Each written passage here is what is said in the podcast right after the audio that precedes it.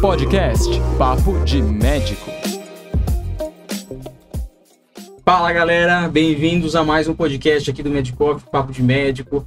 Aqui a gente discute sobre vários temas diferentes, né? Temas relacionados à prova da residência, temas relacionados a carreiras médicas. E hoje a gente trouxe o Arthur, que é o nosso convidado. É, o Arthur vai falar um pouquinho sobre medicina de emergência. Arthur Beleza. Campos. Muito obrigado, pessoal. Então, Arthur, é, queria que você se apresentasse um pouquinho, contasse um pouquinho sua trajetória até a sua residência, né? Até a, até a medicina de emergência, que é uma, é uma carreira nova, né? Assim, eu lembro que quando eu estava prestando, foi o primeiro ano que, su, que, que surgiu medicina de emergência, né? E, inclusive, um dos meus amigos prestou na época, é, saiu primeiro o edital geral e depois surgiram as vagas, assim, teve primeiro um processo seletivo e depois um segundo processo seletivo para emergência. Eu lembro que nessa época foi justamente na época que eu, que eu me informei que isso aconteceu. Como é que foi para você escolher isso? Aliás, hoje, 16 de setembro, é o dia do emergencista, né? Sim. Parabéns antecipadamente. Ah, É, realmente, assim, a, a medicina de emergência, ela é uma, uma residência não necessariamente nova, já temos aí residências desde os anos 90, mas estabelecida enquanto especialidade é super recente. No HC, a gente está no quinto ano de, de residência, aqui na quinta turma, né, agora, da residência de medicina de emergência. Mas no É. Brasil é, mas no Brasil é a primeira ou não? Já Não é a outras? primeira. A primeira residência estabelecida de medicina de emergência foi no Rio Grande do Sul, em Porto Alegre, é, mesmo antes da medicina de emergência ser reconhecida enquanto especialidade no Brasil. E ela foi reconhecida como especialidade quando? Sabe? Nos últimos cinco Nos anos. últimos cinco anos, né? Foi quando começou a residência lá. então. Isso, exatamente. Conta um pouquinho, então, da sua trajetória, Gil. É, eu me formei agora em 2020 em medicina pela Faculdade de Medicina da USP, em São Paulo. É, prestei para medicina de emergência, acabei prestando só aqui no HC mesmo, e agora estou como residente de medicina de emergência aqui no Hospital das Clínicas da, da USP. E qual foi o seu, assim, você passou nos estágios lá mesmo, lá na, no Hospital das Clínicas, né? Então, acho que você teve uma vivência próxima até com os residentes de medicina de emergência, que deu estalo, assim, que a que não é uma não é a carreira mais clássica que a gente tem, né? Assim, a gente tem as carreira, a carreira cirúrgica, a carreira clínica, intensiva, a emergência é uma coisa nova, assim, o que que motivou você a fazer isso? Sim. É, eu brinco que inicialmente, na verdade, eu achava que eu queria fazer cirurgia.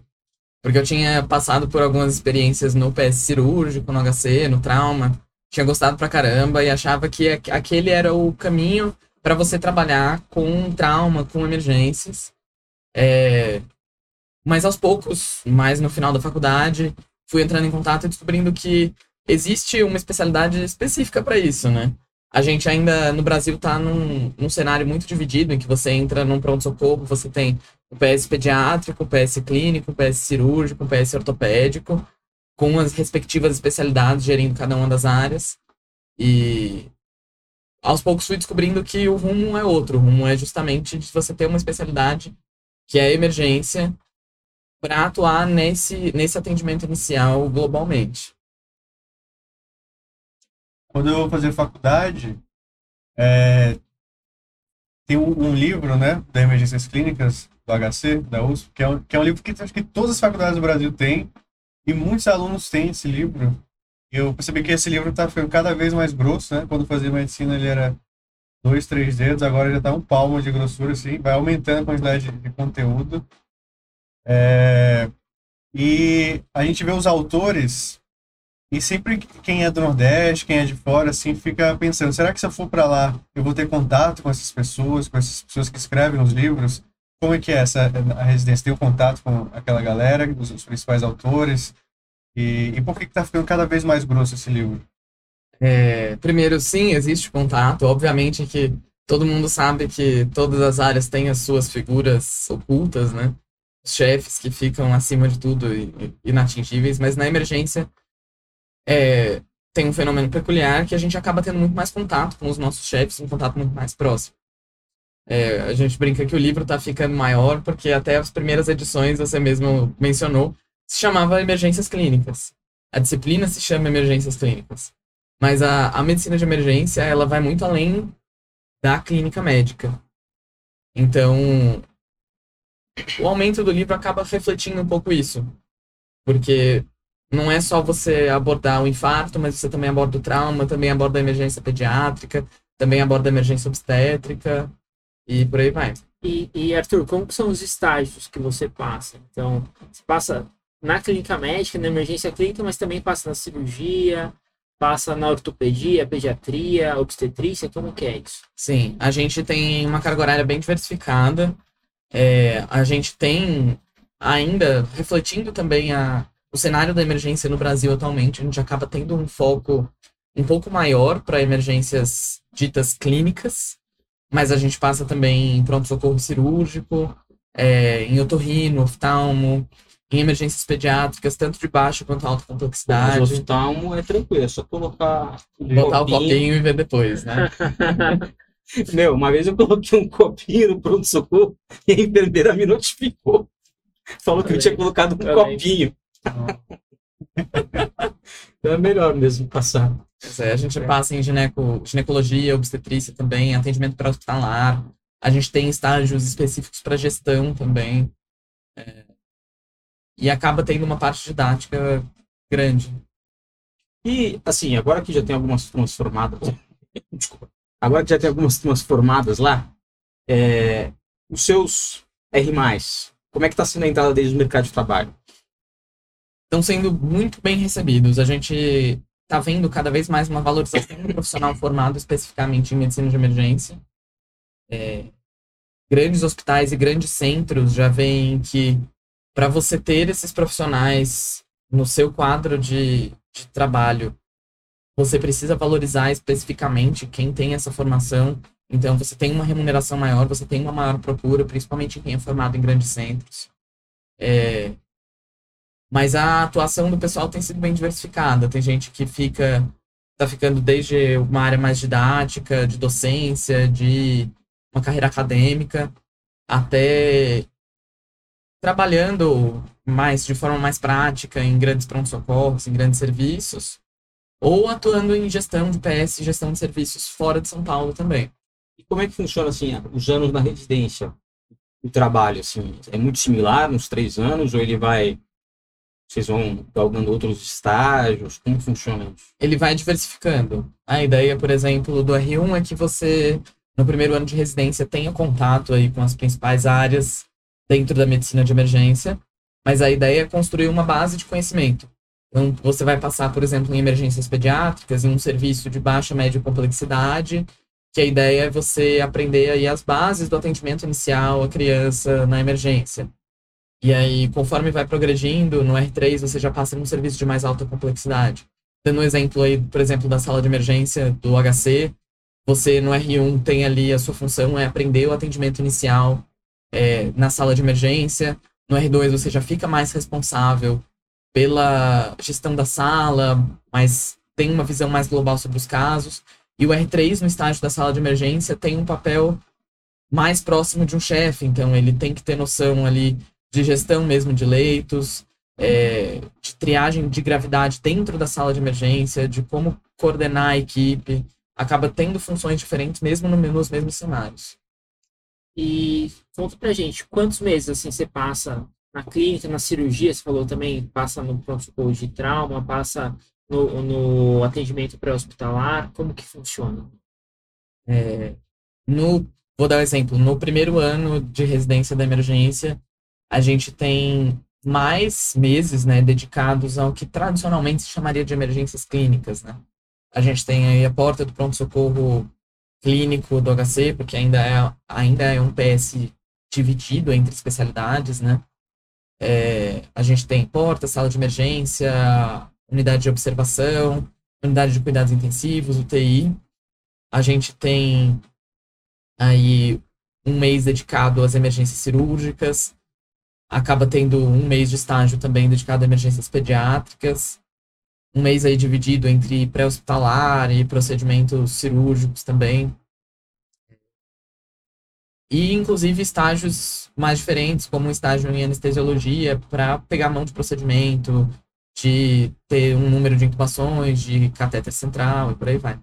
Sim, mesmo no R1 você já sai com mão, né? De Sim. central, tubo, dreno, dreno de tórax, passam, passa com tórax, você falou pra gente também. né? Isso, agora a gente, pelo menos no HC, tem aí um, um estágio voltado para cirurgia torácica. A ideia é que a gente aprenda não só a parte do procedimento em si, do, da passagem do dreno, que é a parte divertida, mas também do cuidado posterior com isso, que a gente sabe que a emergência atualmente no Brasil ainda tem um perfil também de cuidado do paciente crítico. A sala de emergência vira uma UTI, o paciente permanece mais lá do que seria o ideal. O TI vocês rodam também? Rodamos também. Uma coisa que eu tinha medo da medicina de emergência era, eu pensava, se eu fizer medicina de emergência, será que eu vou ter que dar plantão pelos próximos 40 anos? Eu ficar, meu trabalho vai ser só o plantão da emergência? Será que quando tiver 60 anos eu não estar um pouco cansado para plantão de emergência? E você até comentou um pouco por cima, né, que existem outras possibilidades para quem faz medicina de emergência, de atuação. Queria que você detalhasse mais, assim, será que vai ser só plantão ou tem algo além que o médico da emergência pode atuar? Eu acho que primeiro é a gente tentar entender por que, que ser só plantão é ruim. É, e não é necessariamente. Para quem gosta daquilo, acaba sendo uma ótima saída. Você cada vez mais está vendo cenários de plantões mais curtos do que plantões de 12 horas, porque já se viu que 12 horas é um, a partir de 8 horas de trabalho, você já tem uma fadiga do profissional. É, mas o regime de plantão ele não é necessariamente negativo, porque, querendo ou não, é um momento que você está ali, você tem determinado o seu horário de trabalho, você sai dali, você não precisa se preocupar com gerir o seu consultório, com atender telefonema do seu paciente, que em especialidades mais ambulatoriais você acaba tendo que ter esse contato mais próximo com o paciente. Mas você tem outras possibilidades também além do plantão na emergência, ou plantão de porta, plantão de sala. Você já tem regimes, por exemplo, de diaristas da emergência, da mesma forma que a gente vê atualmente na UTI. É, você tem possibilidades de trabalho com a parte acadêmica, com a parte de docência e de gestão de serviço, gestão hospitalar também. E a carga horária da residência? São cumpre 60 horas, porque a residência eu imagino que tenha bastante plantão.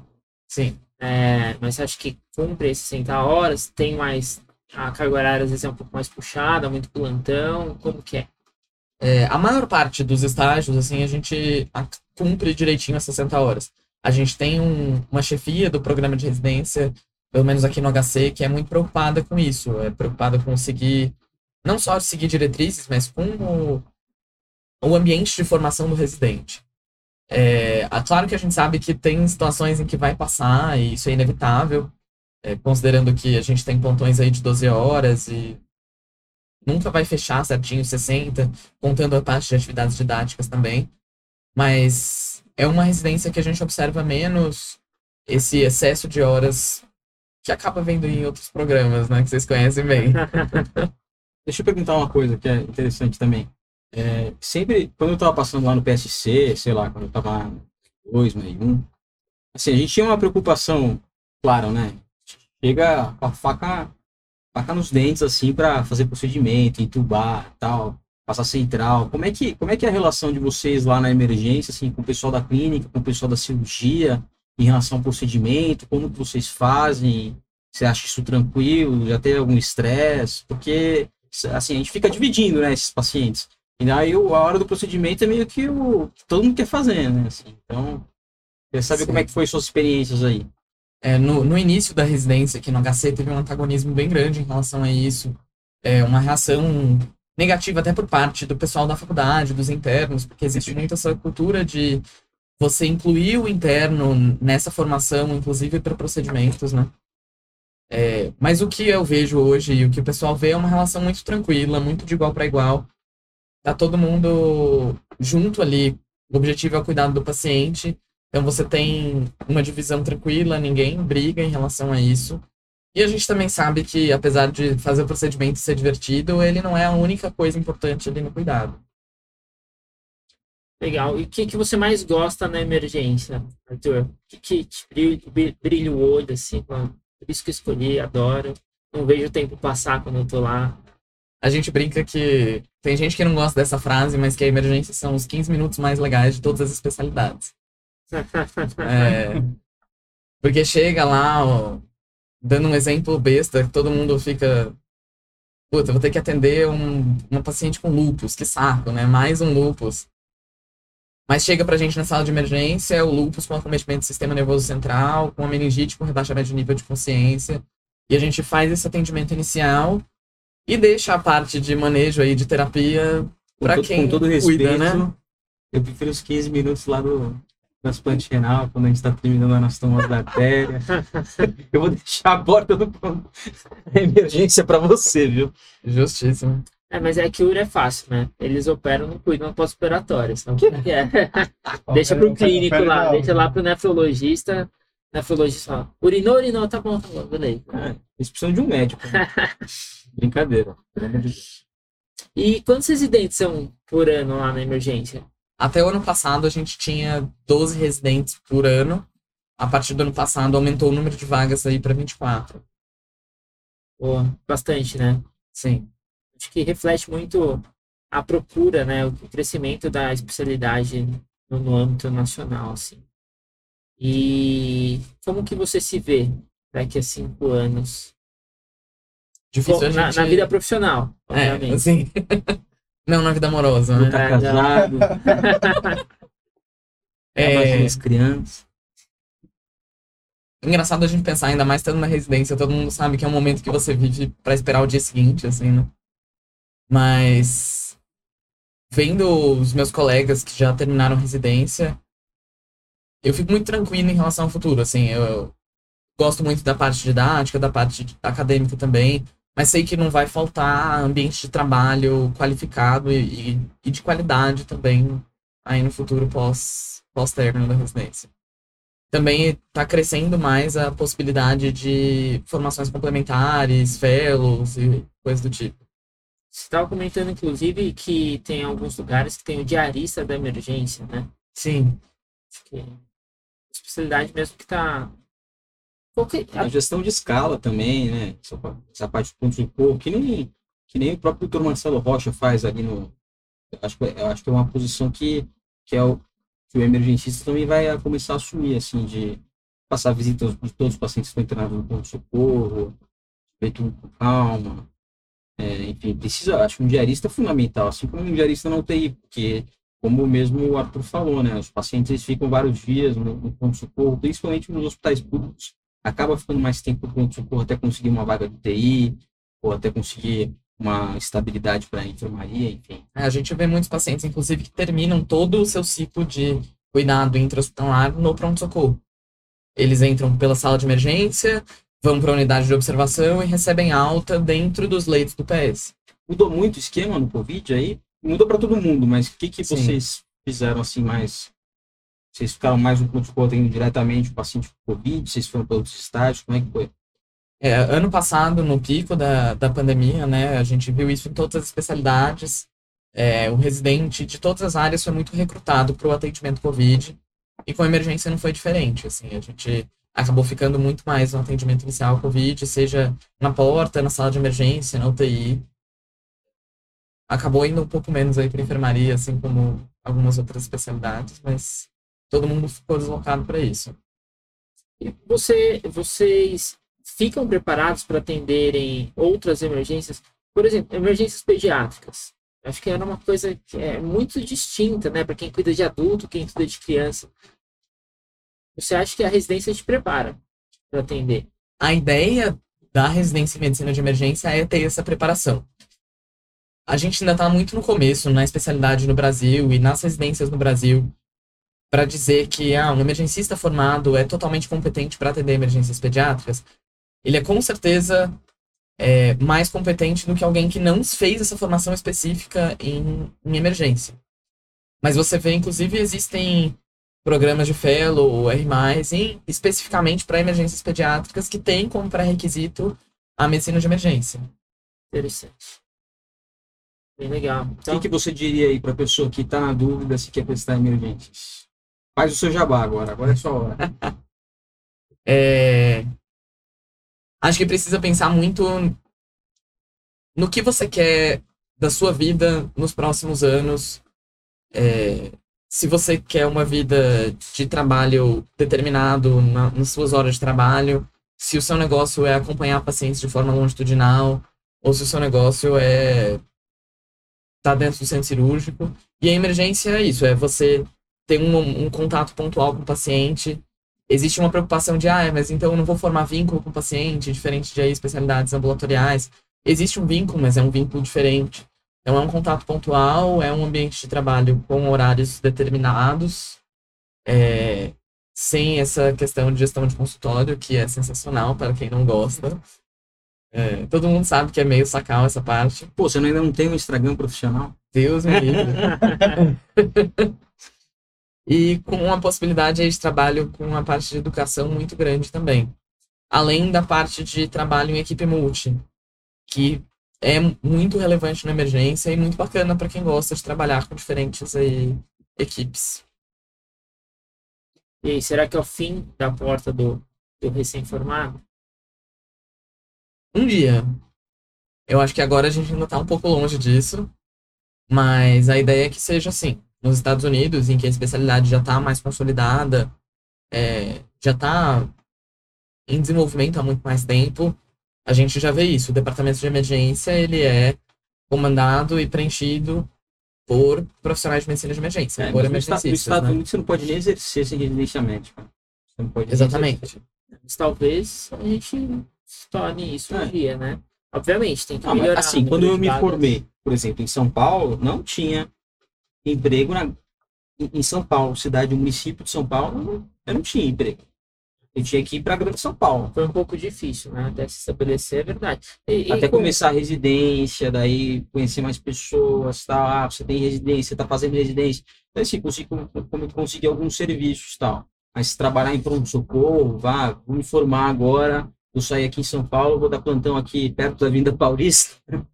Não é, não é bem assim, cara. Não, com certeza. E É. com o aumento do número de vagas de, das faculdades, isso daí tá ficando cada vez pior, né? E as vagas de residência ainda não estão acompanhando, né? Tem muito mais formados do que vagas de residência. É, isso é extremamente preocupante. E, né? Tem Sim. que, isso tem que melhorar.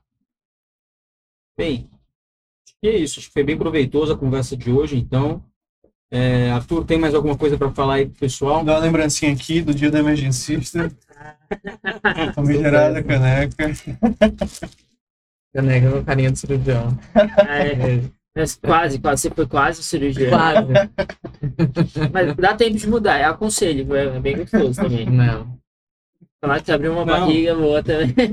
Tem que ter alguém que passa a parte da Brincadeira, emergência. verdade. Senão vamos me chamar de novo para voltar lá. Então, então tá bom, Arthur. Obrigado aí pela participação, tá bom? Eu que É, agradeço. foi, eu acho que vai ser muito legal para quem está interessado na área de emergência, a área que está surgindo muita gente que não sabe nem quais estágios roda, não sabe que faz pediatria também, não sabe que vai para a parte de obstetrícia, não sabe que acha que é só, muitas vezes só o pronto-socorro PSzão geral mesmo do adulto, então é uma área muito mais ampla do que isso, é uma área que com certeza vai ganhar cada vez mais espaço, Sim. então eu acho que vale muito a pena o pessoal conhecer, nada melhor do que conhecer com uma pessoa que realmente está por dentro, né? Então, mais uma vez, obrigado. Pessoal, também queria agradecer quem está assistindo a gente. Não esquece de curtir, de comentar, de fazer perguntas para o Arthur. A gente vai perguntar para ele também, ele responde, eu acho, eu espero. Compartilha, compartilha. Compartilha também, acessa lá as redes, tá bom? E fica atento aí. Se você quer, tá, tá indo atrás de uma vaga de residência, tá pensando em fazer medicina de emergência, cara, você precisa de uma boa revisão final. Então aqui fica o meu jabá especial do Medicov, que a gente tem aí o nosso curso HIT, que é o nosso curso intensivo para a prova de residência, e a gente tem também um curso multimídia preparatório para a segunda fase, que tá um negócio fantástico. Eu tô revendo esse curso multimídia, eu tô vendo o que as pessoas têm falado e assim, eu acho que é um negócio bem diferente, assim, vai dar um grande diferencial para quem tá prestando esse ano. Valeu, obrigado, gente. Falou, galera. Valeu. Um abraço.